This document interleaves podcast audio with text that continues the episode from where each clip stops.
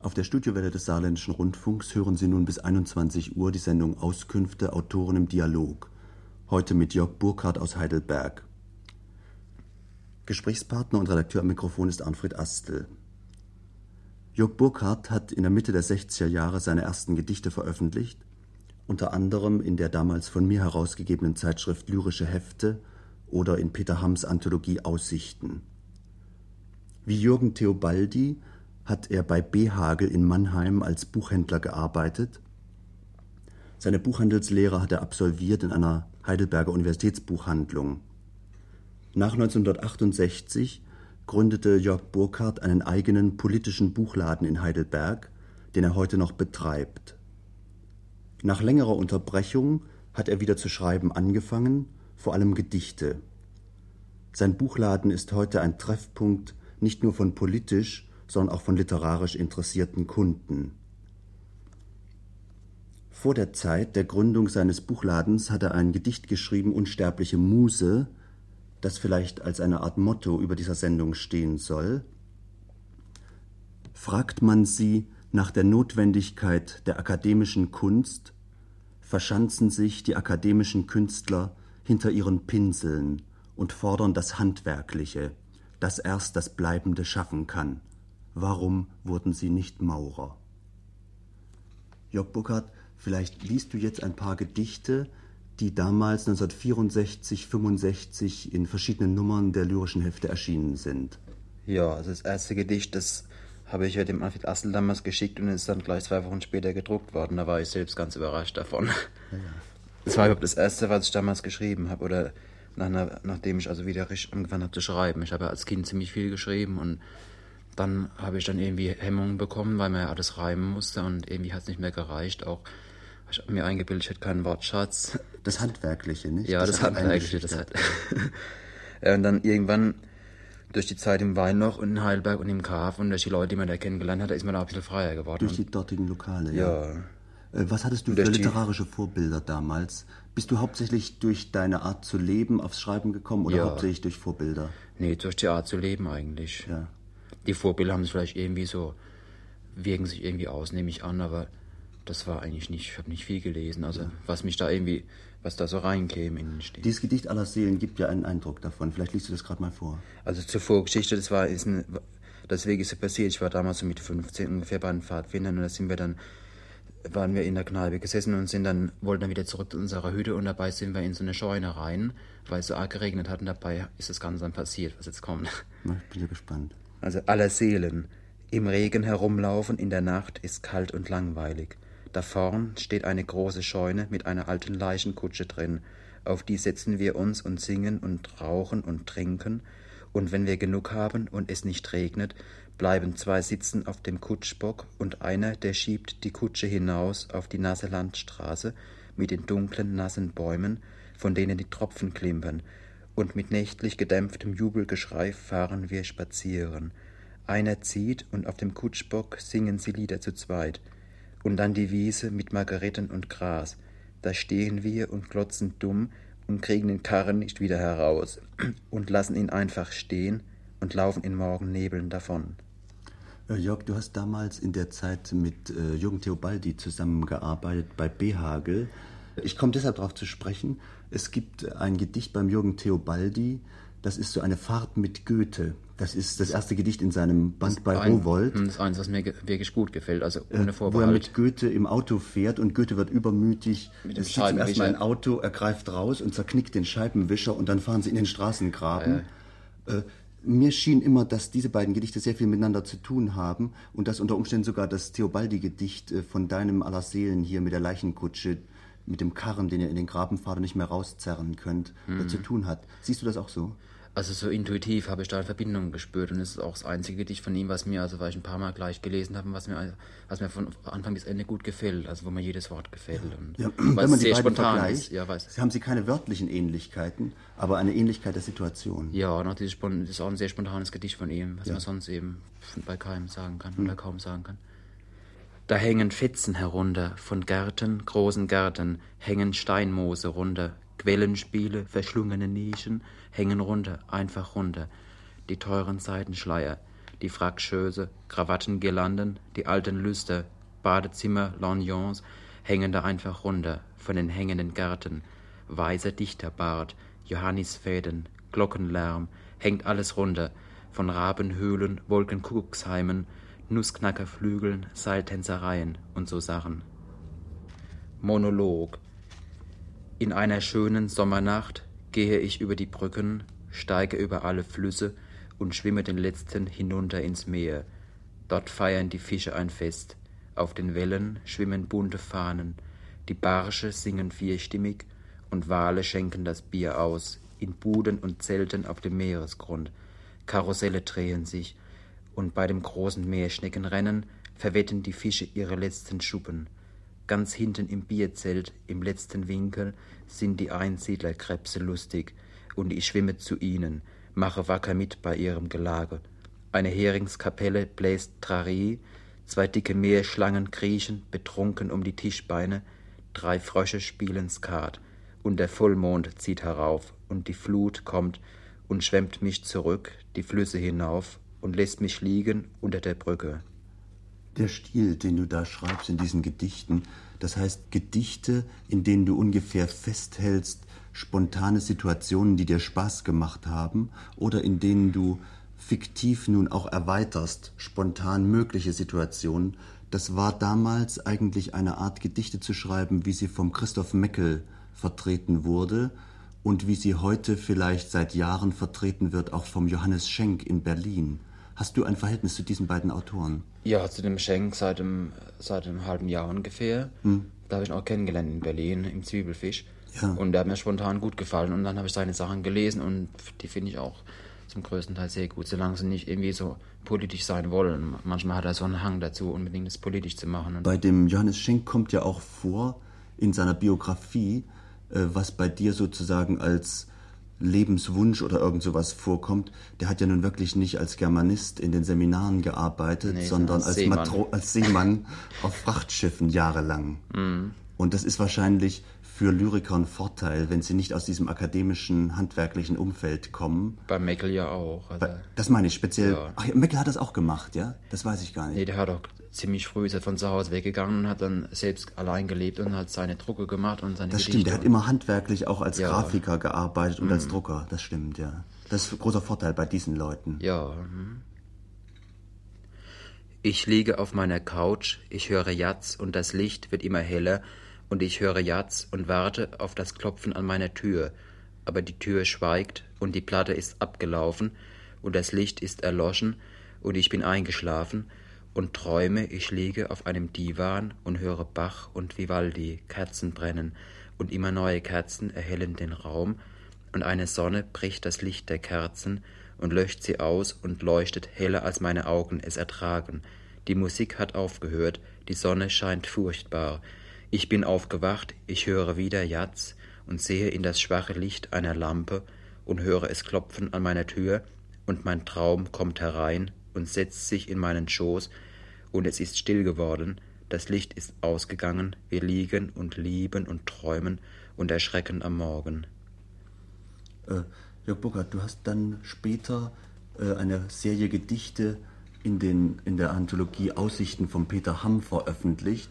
Und diese Gedichte haben ja eigentlich eine sehr seltsame Geschichte, nämlich diejenigen Leute, die zu faul sind, sich sonst weiter umzutun, zum Beispiel ganze Gedichtbände zu lesen und trotzdem Schulbücher machen müssen, die haben alle diese Anthologie gelesen. Deshalb habe ich immer wieder mal in irgendeinem Schulbuch ein versprengtes Gedicht von dir gefunden. Und es war niemals aus dem Manuskript des noch lebenden Schriftstellers und noch produzierenden Schriftstellers Jörg Burkhardt. Nee. Und auch aus keinem Buch von dir, weil kein Buch von dir erschienen ist, obwohl du sehr viel geschrieben hast, sondern immer aus dieser Anthologie. Und immer das Gleiche. Und immer das Gleiche. Vielleicht liest du das auch gerade mal vor.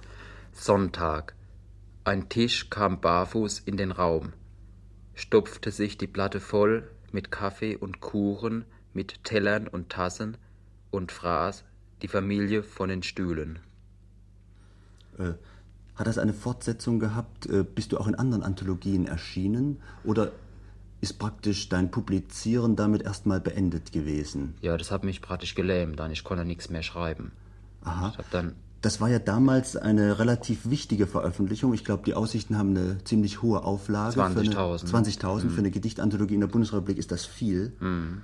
Und man hatte sozusagen durch diese kleine Veröffentlichung dort schon eine Art Name als junger Poet oder so etwas.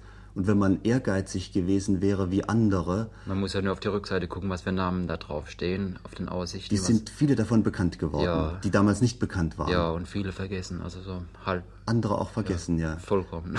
Ja. Das heißt, wenn einer nicht mit Ehrgeiz das weitergetrieben hat, mhm. äh, dann wurde auch kein Dichter aus ihm, obwohl er einer ist. Kein das heißt, er wurde nicht bekannt. Ja, oder anerkannt. Obwohl du viel weiter geschrieben hast. Ja. Aber zunächst einmal das Schreiben auch unterbrochen hast durch deine eigene Politisierung? Ja, erstmal durch die Veröffentlichung. Da habe ich irgendwie, also, eine, also angenommen, es würde von mir verlangt werden, dass ich schreiben müsste oder noch mehr veröffentlichen müsste. Also eine und gewisse Norm, da war ein Druck die du einhalten mir. musst. Ja, und da konnte ich nicht mehr. Und du warst da vier Jahre lang etwa. gehemmt in deiner spontanen Produktion. Ah, das ist ja, interessant. vollkommen. Ah ja.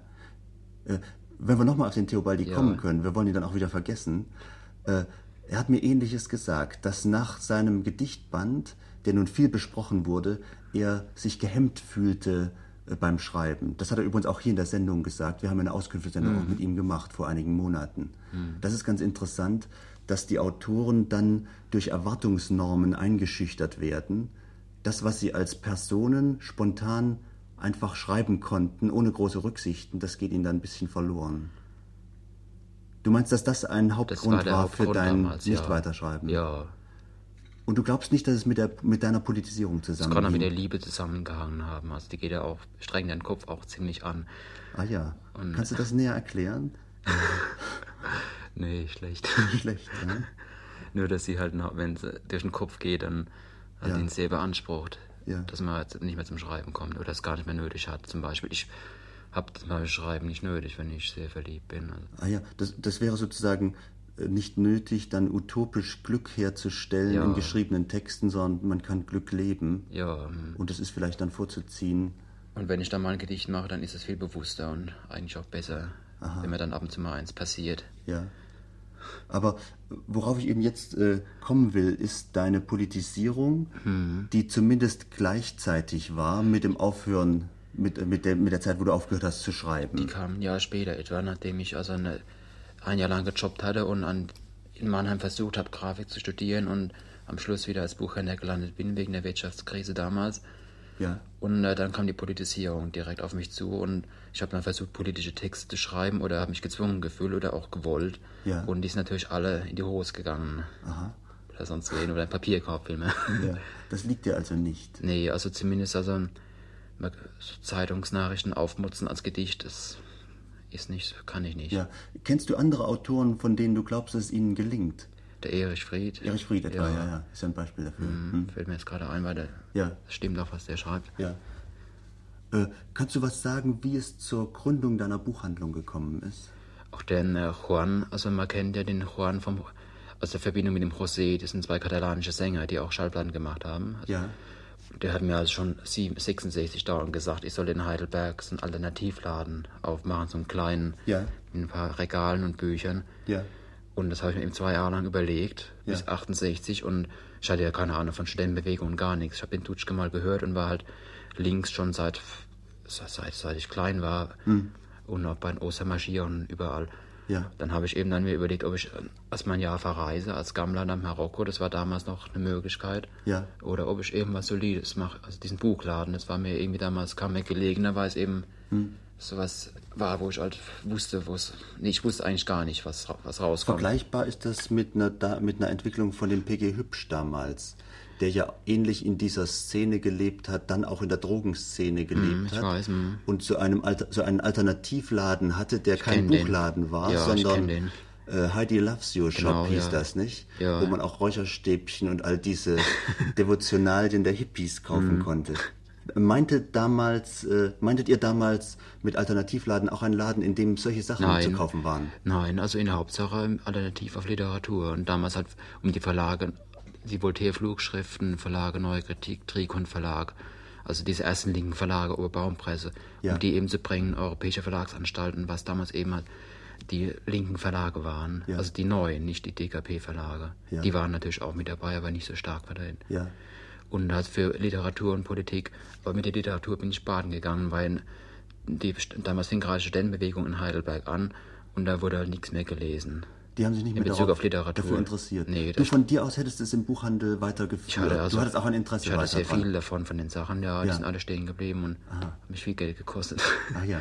Äh, zum Geldkosten, wie konntest du überhaupt eine Buchhandlung gründen? Wie viel Geld hattest du, um Ich das habe mir, anzufangen? ich hab mir 1000 Mark geliehen, habe den Laden dann halt zurecht gezimmert und bis zum, bis zum letzten Termin vom Aufmachen noch gezögert, überhaupt aufzumachen. Ich hätte immer wieder abspringen können. Ja. Und dann fing es auch dann ganz gut an und kam dann plötzlich sprunghaft hoch, Mhm. was mir halt dann, das hatte ich nicht vor und auch gar nicht erwartet.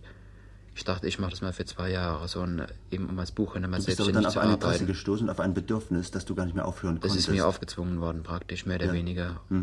Und dann ist der Laden halt wirklich zu einem ordentlichen Geschäft geworden, was ich also ja, nicht geschafft habe oder nicht in den Griff bekommen habe. Inzwischen geht's auch buchhaltungstechnisch und Ja. dass ich auch einen Überblick habe. Du hast ja über diesen Bereich deines politischen Buchladens eine ganze Serie Gedichte geschrieben. Äh, Bevor wir darüber weiterreden, ist es vielleicht ganz gut, diese Gedichte mal vorzulesen. Inzwischen hat sich ja sogar unter Linken herumgesprochen, dass im linken Buchhandel nicht viel Geld zu machen ist. Das hat sich herumgesprochen. Ja, und sogar unter. Linken. Ja. Was ja also, da waren ja, das sind ja früher die größten Spekulationen gelaufen. Man dachte, dass ihr das ungeheure Geld scheffelt. Genau, da. ja. Und dabei könnt ihr euch mit Mühe über Wasser halten. Ja. Und selbst auch nur mit Mühe davon leben. Du Ja. bist doch auch äh, dazu übergegangen, das praktisch zum Familienbetrieb zu machen. Du arbeitest jetzt mit deiner Mutter und deiner Schwester, wo du früher Angestellte hattest. Ja, und deswegen komme ich dieses Jahr auch gut über den Sommer weg, was die letzten, die ganzen letzten sieben Jahre eben nicht der Fall Nicht war. garantiert war. Nee, überhaupt nicht.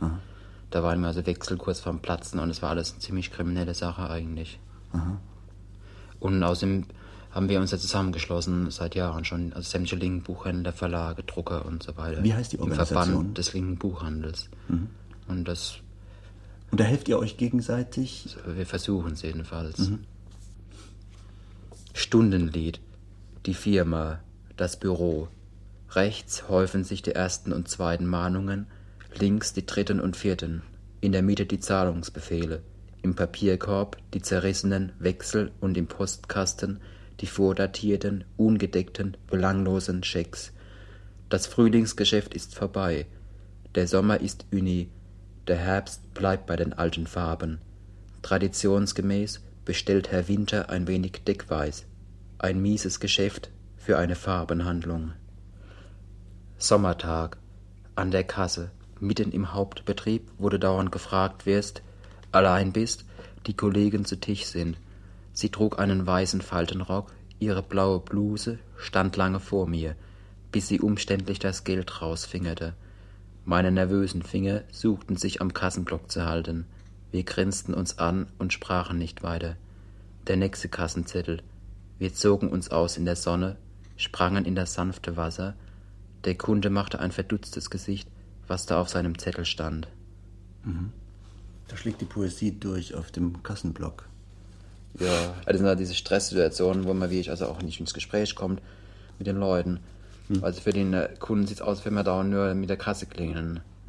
Aber das ist ja im Grunde 20% der Arbeit. Die meiste Arbeit ist ja mehr so bürokratischer oder verwaltungstechnischer Art. Und dann halt, dass man, man kommt nicht zu sich, wenn in neun, acht oder neun Stunden, die man im Laden ist. Ja. Man kann praktisch nicht nachdenken. Und kommt wohl auch nicht zum Lesen, erst recht nicht. Das muss man natürlich. Man muss also wenigstens die Bücher mal angucken, die man bekommt, sonst kann man es ja sein lassen. Das Hast kann du man, gelesen während deiner Zeit, während der Verkaufszeit oder hast du abends gelesen? Oder Ich lese die Bücher, wenn sie kommen, gucke ich mir sie an, weil sonst kann man ja auch Universitätsbuchhändler werden. Ich erinnere mich an einen Satz eines Heidelberger Universitätsbuchhändlers, der mit einem gewissen Stolz den dummen Satz gesagt hat, ein Buchhändler, der liest, ist verloren. Der Wenn man allerdings eure finanzielle Situation ansieht, bewahrheitet sich dieser törichte Satz auch. Ja, sicher. Aber Der trotzdem ist es besser, in dieser Weise verloren zu sein und noch manchmal ein Buch zu lesen, wenn man schon damit handelt. Ist, ich fühle mich wohler dabei. Ja. Dann schreibe ich taufrische Zahlen in mein Hauptbuch. Ich muss auch Buchhaltung machen. Quellen des Buchhalters sind die Belege. In allen Farben und Größenordnungen wirbelt er sie geschäftig herum. Jedes Zählchen wird gemerkt, gezählt, nie vergessen. Dank dem Buchhalter, den der Chef schnell vergisst, bei so viel Unkraut in seinem Kopf. Blautag. Das Bett hat es satt. Jetzt schickt es zur Drogerie ein Pfund Klebstoff von der guten Sorte zu holen, wäscht sein Tuch, stärkt es mit Klebstoff. Am Morgen klebt der Schlafende wie ein toller Maikäfer im Lakenleim, lässt alles sein, bleibt daheim. Das finde ich ein starkes Gedicht. Es ist die Situation eigentlich der Erzählung, der berühmten Erzählung, die Verwandlung von Kafka, ohne dass es davon abhängig wäre. Das heißt, es behandelt elementar eigentlich den Wunsch der Angestellten, die frühständig zu einer Zeit, wo sie noch geborgen im Bett liegen möchten, an irgendeinen Arbeitsplatz müssen und den unbewussten oder halbbewussten Wunsch haben, verwandelt zu werden zu irgendjemand, der diesen Zwängen nicht unterworfen ist und sei es ein Käfer. Und es wäre dann besser, ins Laken, ins weiße Laken geleimt zu sein, als immer wieder diesen Demütigungen ausgesetzt zu werden. Ich finde, das ist ein wirklich sehr starkes Gedicht. Vielleicht liest es sogar noch mal vor. Blautag. Das Bett hat es satt. Jetzt schickt es zur Drogerie, ein Pfund Klebstoff von der guten Sorte zu holen, wäscht sein Tuch, stärkt es mit Klebstoff. Am Morgen klebt der Schlafende wie ein toller Maikäfer im Lakenleim, lässt alles sein, bleibt daheim. Es reimt sich leider. Wenn man Naja, wenn es nur am Ende reimt, ist nicht so schlimm. ist auch. Korrespondenzabteilung. Morgens vor der Arbeit im Baggersee schwammen wir leicht dahin. Wir schliefen zusammen, bis die Vögel das Dach abdeckten. Dann tranken wir Tee und machten weiter. Unten im Apartmenthaus war das Geschäft. Leise schlichen wir durch die verspäteten Kollegen.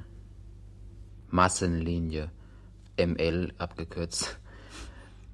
Eine alleinstehende, kurze Person kommt gestern in einen roten Buchladen gelaufen, verlangt atemlos Mao ausgewählte Schriften Band 4 im Urlaub. Vielleicht mal nächste Woche, meint der lapidare Buchhändler. Und das neurotische Forum. Wir führen manchen Käse, aber nicht allen, erklärt der geduldige Buchhändler. Nach wenigen Sekunden kommt sie wieder, angezogen wie ein Krump-Komik. Quer durch alle Tische voll der feinsten Bücher verwirrten Selbstgespräche die geplagten Buchhändler. Endlich erfand sie einen Lenin-Text für zwei Mark. Ach, Iljitsch, brummelte sie in der Tür schon wieder, schauten sich die beiden Buchhändler an, in alle Himmelsrichtungen blickend auf der Straße. Leise mit sich selbst brummelnd. Nein, es kam kein Mofa. Die hat also andauernd gebrummelt, also wie, also wie ein Schwarm Fliegen und Ich glaube, dass diese Peinlichkeit des Verkehrs von Linken leicht etwas Linkisches kriegt, immer dort, wo sich das verselbstständigt, wo es sozusagen dazugehört, äh, sozusagen ein Beispiel dafür ist, dass man innen ist, sich auszukennen mit Lenin und linken Titeln und den linken Zeitschriften und dass dann sozusagen fast eine eigene linke Bourgeoisie sich etabliert, äh, die mit ihrem linken Wissen blöfft, wie die Bourgeoisie mit ihrem kulturellen Wissen geblöfft hat. ja, das also Ich glaube, dass das etwas Ähnliches ist, was du da beschreibst. Ja, die linke Subkultur ist mir da tausendmal, also ist mir da einfach viel lieber. Zum Beispiel hier Politik. Lange Jahre saß ich in der Mitgliederversammlung herum und sah mir die Mädchen an. Einmal hatte ich eine vor einer Demonstration, die war geil und ich hörte niemand mehr zu. Später, viel später, eines grauen Wintertags, kam ich in Hut und Mantel, verspätet herein, ging durch die erstarrten Genossen, dann lachten sie und nach einer Pause sprach ihr Redner weiter. Einer fragte mich später, ob ich in Trauer gewesen, weil ich in schwarzem Hut und Mantel so schön hereingeschneit wäre. Der Peter Schneider hat ja in seinem Buch Lenz das auch beschrieben und hat sich sozusagen von den bekannteren Linken als erster getraut, auch mal davon zu sprechen und zu schreiben, dass er bei all diesen Teach-ins und politischen Diskussionen auch noch abgelenkt ist durch das, was seine Augen sehen und durch Personen und Frauen. Die Aufzählung ist ein bisschen unwürdig, weil Frauen natürlich Personen sind. Nee. Das heißt, durch all das, was da Weniger. einen noch ablenkt. Gar nicht mal. Also im SDS war das nicht so. Wie bitte? Im SDS war das war nicht das so. nicht so. ne? Ja. waren die Frauen auch Dinge.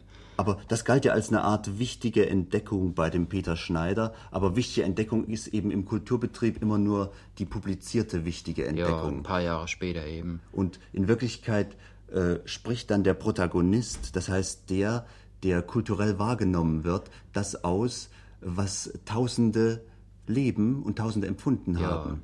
Und deshalb gibt es immer äh, diese Divergenz zwischen den wenigen Protagonisten und der Menge der Bevölkerung, die das leben, was dort ausgesprochen wird.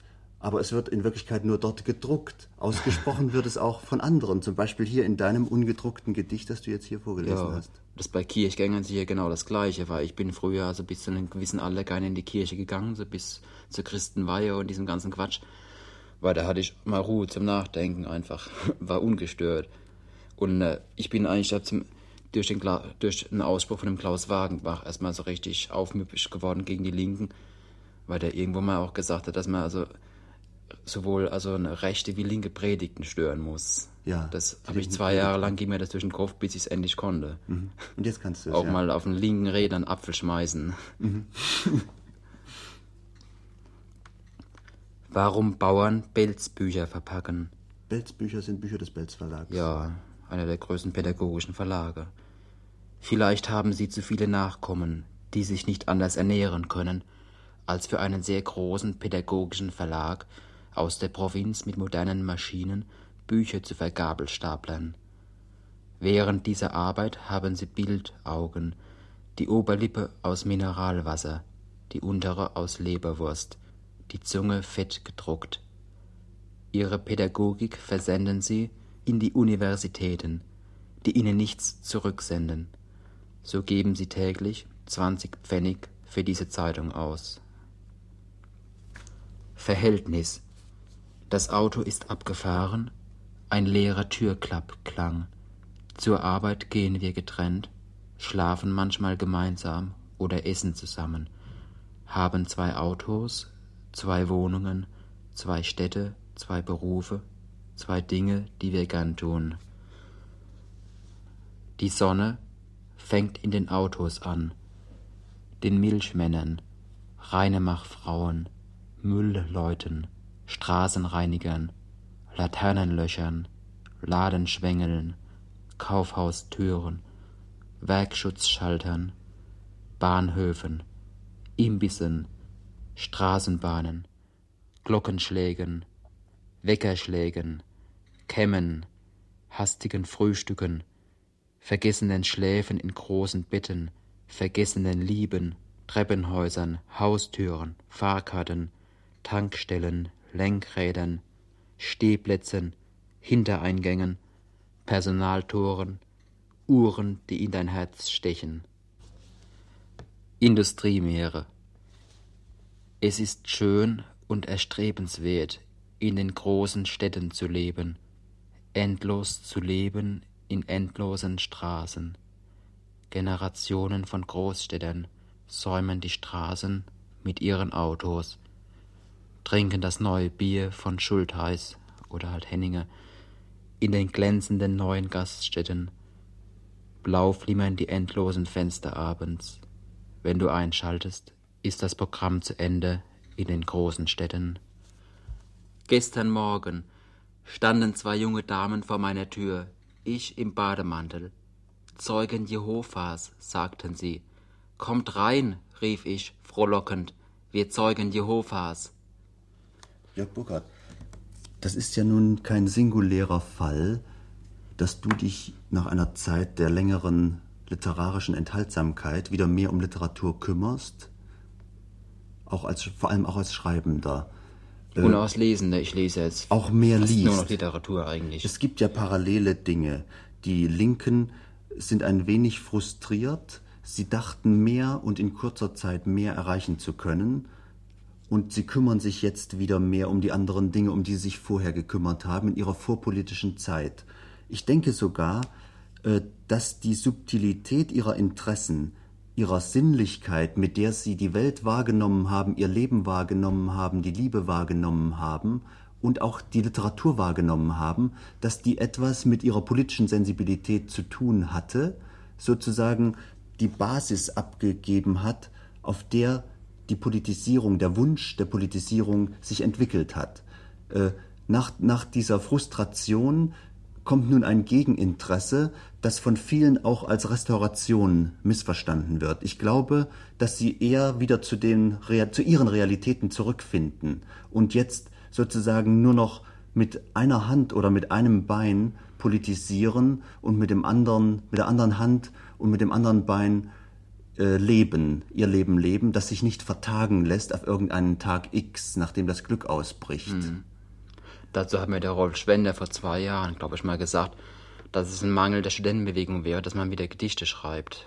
Das ist ein Mangel der Studentenbewegung ja, wäre. Das hat er aber jetzt natürlich nicht so gemeint, dass man keine Gedichte schreiben soll. Ja, das geht ja nun ziemlich weit. Zum Beispiel der einigermaßen radikal zu nennende Verlag Roter Stern äh, in Frankfurt, äh, der Bobby Seal und äh, die Gerichtsprotokolle von Bobby Seal veröffentlicht mhm. hat und harte politische Literatur, äh, in dem der KD Wolf, einer der wichtigsten Protagonisten der Studentenbewegung in Frankfurt, arbeitet, mhm. dass dieser Verlag nun eine neue Hölderlin-Ausgabe herausgibt, die Frankfurter Hölderlin-Ausgabe, äh, dass nun äh, die politische Komponente einer wichtigen Kulturfigur entdeckt wird, dass entdeckt wird, dass äh, Hölderlin Jakobiner war und dass offenbar seine von Nationalen gefeierte Dunkelheit unter Umständen politische Angst gewesen sein kann, mhm. äh, wie das der äh, Pierre Berthaud vermutet. Mhm. Dass nun solche linken Verlage solche Unternehmungen machen, das ist ja wohl eine generelle Entwicklung. Ja, auch dass anarchistische Verlage jetzt inzwischen auch Gedichtbände rausbringen, was eigentlich längst fällig gewesen wäre. Ja. Die ganze Zeit schon, was sie eigentlich früher gemacht haben. Also 67 kam in der Oberbaumpresse, also da kamen noch Manifeste heraus, die eigentlich mehr poetisch waren als also poetisch und politisch waren. Ja. Obwohl dieser der Verlag sich kontinuierlich in der Beziehung auch entwickelt hat zum Kramer Verlag. Ja. Der hat eigentlich immer poetisch und politisch gearbeitet und bringt aber jetzt auch Gedichtbände raus von Torvald Proll zum Torvald Beispiel. Proll. Sehr Oder man muss vielleicht erwähnen, sehr die, schön gemacht und die Gedichte von Peter Paul Zahl im, im Rotbuch Verlag. Die auch Gedichte machen, ja. ja. Äh, was der Wagenbacher schon ewig macht. Ja, nun äh, schlägt das auch sozusagen bei dem Buchhändler Jörg Burkhardt zu Buche, dass er nun auch mehr Literatur verkaufen kann, dass du mehr Literatur verkaufen kannst? Kaum. Kaum. Kaum. Aber immerhin, also wenn vor sechs Jahren also die Sachen praktisch weggeworfen werden konnten, ja. werden jetzt immerhin, also geht es vielleicht, werden halt von jedem Gedichtband halt auch vielleicht 10 bis 20 verkauft. Ah ja. Und glaubst du, dass das noch zunehmen wird, diese Tendenz? Also ich finde, das und das Interesse ist, für Literatur? Das Interesse ist also einfach wieder da. Oder ja. ist, das, das kommt einfach wieder. Hm. Das, das Interesse, das hängt halt mit den Preisen zusammen auch. Ja. Die Sachen sind einfach zu teuer oft. Ja. Auch bei den linken Verlagen, zum Beispiel bei diesem Karin Kramer Verlag. Nee, Karin Kramer Verlag. Nee, die arbeiten ja, die produzieren ja unter dem Preis solche Sachen. Ja. Die ich weiß nicht, wie die das machen, aber das ist schon eine tolle Sache. Mhm, mhm. Ein Gedichtband, also für 6 Mark oder, oder 5 Mark. Mhm. Während so bürgerliche Verlage halt ihre 14,80 oder 89 nehmen dafür oder sonst was. Mhm. Äh, Jörg du hast hier noch einige längere Texte, die, die noch eine Gruppe viel bilden. lieber ist. Die ist mir eigentlich viel lieber, ja. Oder, naja, es kommt drauf an. Lies sie mal vor. Traum vor der Scheidung. Heute Morgen wachte ich auf, als die Sonne schon schien. Die Frau, die ich seinerzeit geehelicht hatte, drang mit ihrer Mutter in mein Zimmer ein. Ärgerlich über den unterbrochenen Schlaf sagte ich der Schwiegermutter, sie solle raus setzte mich schließlich wütend hoch und schrie raus, raus. Meine Frau machte einen Versuch, mit mir zu reden, und als ich nicht gleich darauf einging, wurde sie wütend. Wie ich mich jetzt etwas umblicke, liege ich in einer Anwaltskanzlei, und schon kommt auch ein Bekannter, der hier arbeitet, herein, um sich eine Zigarre zu holen. Er sucht eine bestimmte, süße Sorte, und ich helfe ihm dabei, ganz munter geworden nun. In den drei Schreibtischen sind alle Schubladen voller köstlicher Zigarren. Auch Virginia zum Beispiel. Aus dem Wohnzimmer höre ich meine Schwiegereltern lärmend Kaffee trinken. Ich ärgere mich, dass sie in meiner Wohnung etwas zu suchen haben. Dann sehe ich auf mein Bett, das weg ist. Es ist eine Straße mitten durch das Zimmer, an den Schreibtischen vorbei. Auf dem grauen Asphalt muss ich wohl geschlafen haben. Ein Pferdefuhrwerk kommt um die Ecke. Ich hoffe nur, dass es nicht direkt über mein Kopfkissen und das Leintuch fährt. Langsam rollt es über alles weg. Ich nehme die schmutzigen Sachen und trage sie die Straße hoch, die voller Ölspritzer ist. Nach einer engen Kurve finde ich einen sonnigen Platz neben der Straße, wo ich die Sachen ausbreite. Dann klingelt das Telefon. Bei Madame Tussaud 1970 in den römischen Filialen erschrak ich vor dem bunten Napoleon, der uns wortlos hineinführte in den Wachs und Plunder der letzten zweihundert Jahre, bis zum Gaskammerstuhl die Apartments gut eingerichtet, mit jungen Stalins großnäsig die Augenbrauen aus der halboffenen Uniform hebend, Lenins wie Kornfeld mit Balbobart, teuren Augenzecken, bewegten Händen, gedankenvoll die endlose Stirn dir zeigend über der väterlichen Krawatte, verschmitzten olivgrünen Maus, einem ohrenabstehenden Pelzkragen voll nacktköpfiger Chrustschows und einigen Ehrenmännern in erwachsenen Maßanzügen, erstarrten Churchills, Roosevelts, der Westen bleibt korrekt, der Osten wird sozusagen jugendlich hingewachst. In blauen Alkoholparadiesen, entlang der totalen Autobahnlinien, Fahrbahnmarkierungen, dem totalen geradeaus, gelbe Finger verdrehen das Radio, von den zerbrochenen Brücken lassen die Kinder ihre weichen Drachen aufsteigen, zwischen harten Astern und grünen Telegraphenmasten. Vor den Städten fahren die dampfenden Autos aggressiver, den schweren Puls der Fabriken spürend. Schwarze Ambulanzen verfahren sich in Blechströmen. Das gelbe Blut läuft der Kanalisation davon. Sanfte Menschen werden von nervenlosen Krankenwagenfahrern aus klaren Trümmern gerissen, zerrissenen Träumen, zerrissenen Mittelstreifen, Linien, Fahrbahnen, Überholverboten, Flaschen, Ängsten. Die leisen Scherben fallen schwer aus den Bäumen. Der blaue Wein zerschlägt die Gläser. Gestern kaufen wir das Grab auf dem Autofriedhof. Unsere grüne Leber versprachen wir einem alten Arbeiter. Unser rotes Herz einem neuen Autor. Die zerlaufenden Nieren einem bekannten Institut. Den Schwanz kleinen Nonnen. Das zerrissene Hirn dem Asphalt. Bei Cassis zwischen den Meeren ich habe ein Büro in einem vergessenen Garten aufgemacht, mit meinen Knien möbliert und einer Maschine, die im Takt schreibt, einem Plastikbehälter Wein und dem abendlichen Wind, der nach der Sonne schreit mit den schwarzen Katzen aus dem Dorf, das mich vertrieb am Sonntag in seiner verfressenen Ruhe. Der Thymian wächst in mir, unter mir, um mich herum, sein Geruch vertreibt die Krankheit. Ich sehe den Tag vom Aufgang, bis er ins Meer fällt, den Felsen noch einmal zeigt, wie blutig er war. Das Meer ist kalt. Ich fiel hinein, es warf mich an den Strand, wo man gut angezogen spazieren ging, seine Erotikform platzen hielt. Die Hunde schoss ich einzeln ab, die verpäppelten Kinder trieb ich ins Meer und die Stiefel der teuren Frauen. Ihre Zuhälter jammerten vor ihren von mir kastrierten Autos. Das Schreiblicht wird dunkler, der Himmel bunter. Ich werde diese alte Tür zumachen. 96 Stunden Olivenweinmeere. Vorbei rasen die zerhackten Dörfer, Raffinerien, Nebel, Tankstationen. Im brennenden Blech rennen wir weiter an die Enden des Asphalts. Kalt steht ein Polizist vor uns auf, schwappender Notizblock. Hinter zerrissenen Sonnenbrillen rast die Straße fort, schaut die Sonne, kahl in untergehende Bäume. Den Highway bezahlt und heruntergekommen, durchqueren wir sanfte Blechdörfer, Cafés voll lächelnder Landwirte, in verbotenen Geschwindigkeiten, schreienden Lautsprechern, den letzten Sommer überholend, die letzten auf den Straßen, Seen, Kanälen, asternreichen Kirchhöfen, hell trunken im gelben Abblendlicht der Strand, auf der Studiowelle des Saarländischen Rundfunks hörten Sie die Sendung Auskünfte Autoren im Dialog, heute mit Jörg Burkhardt. Gesprächspartner und Redakteur am Mikrofon war Arnfred Astel. Sie können uns wiederhören heute in 14 Tagen zur gewohnten Zeit mit Frank Ulrich Vögeli als Autor.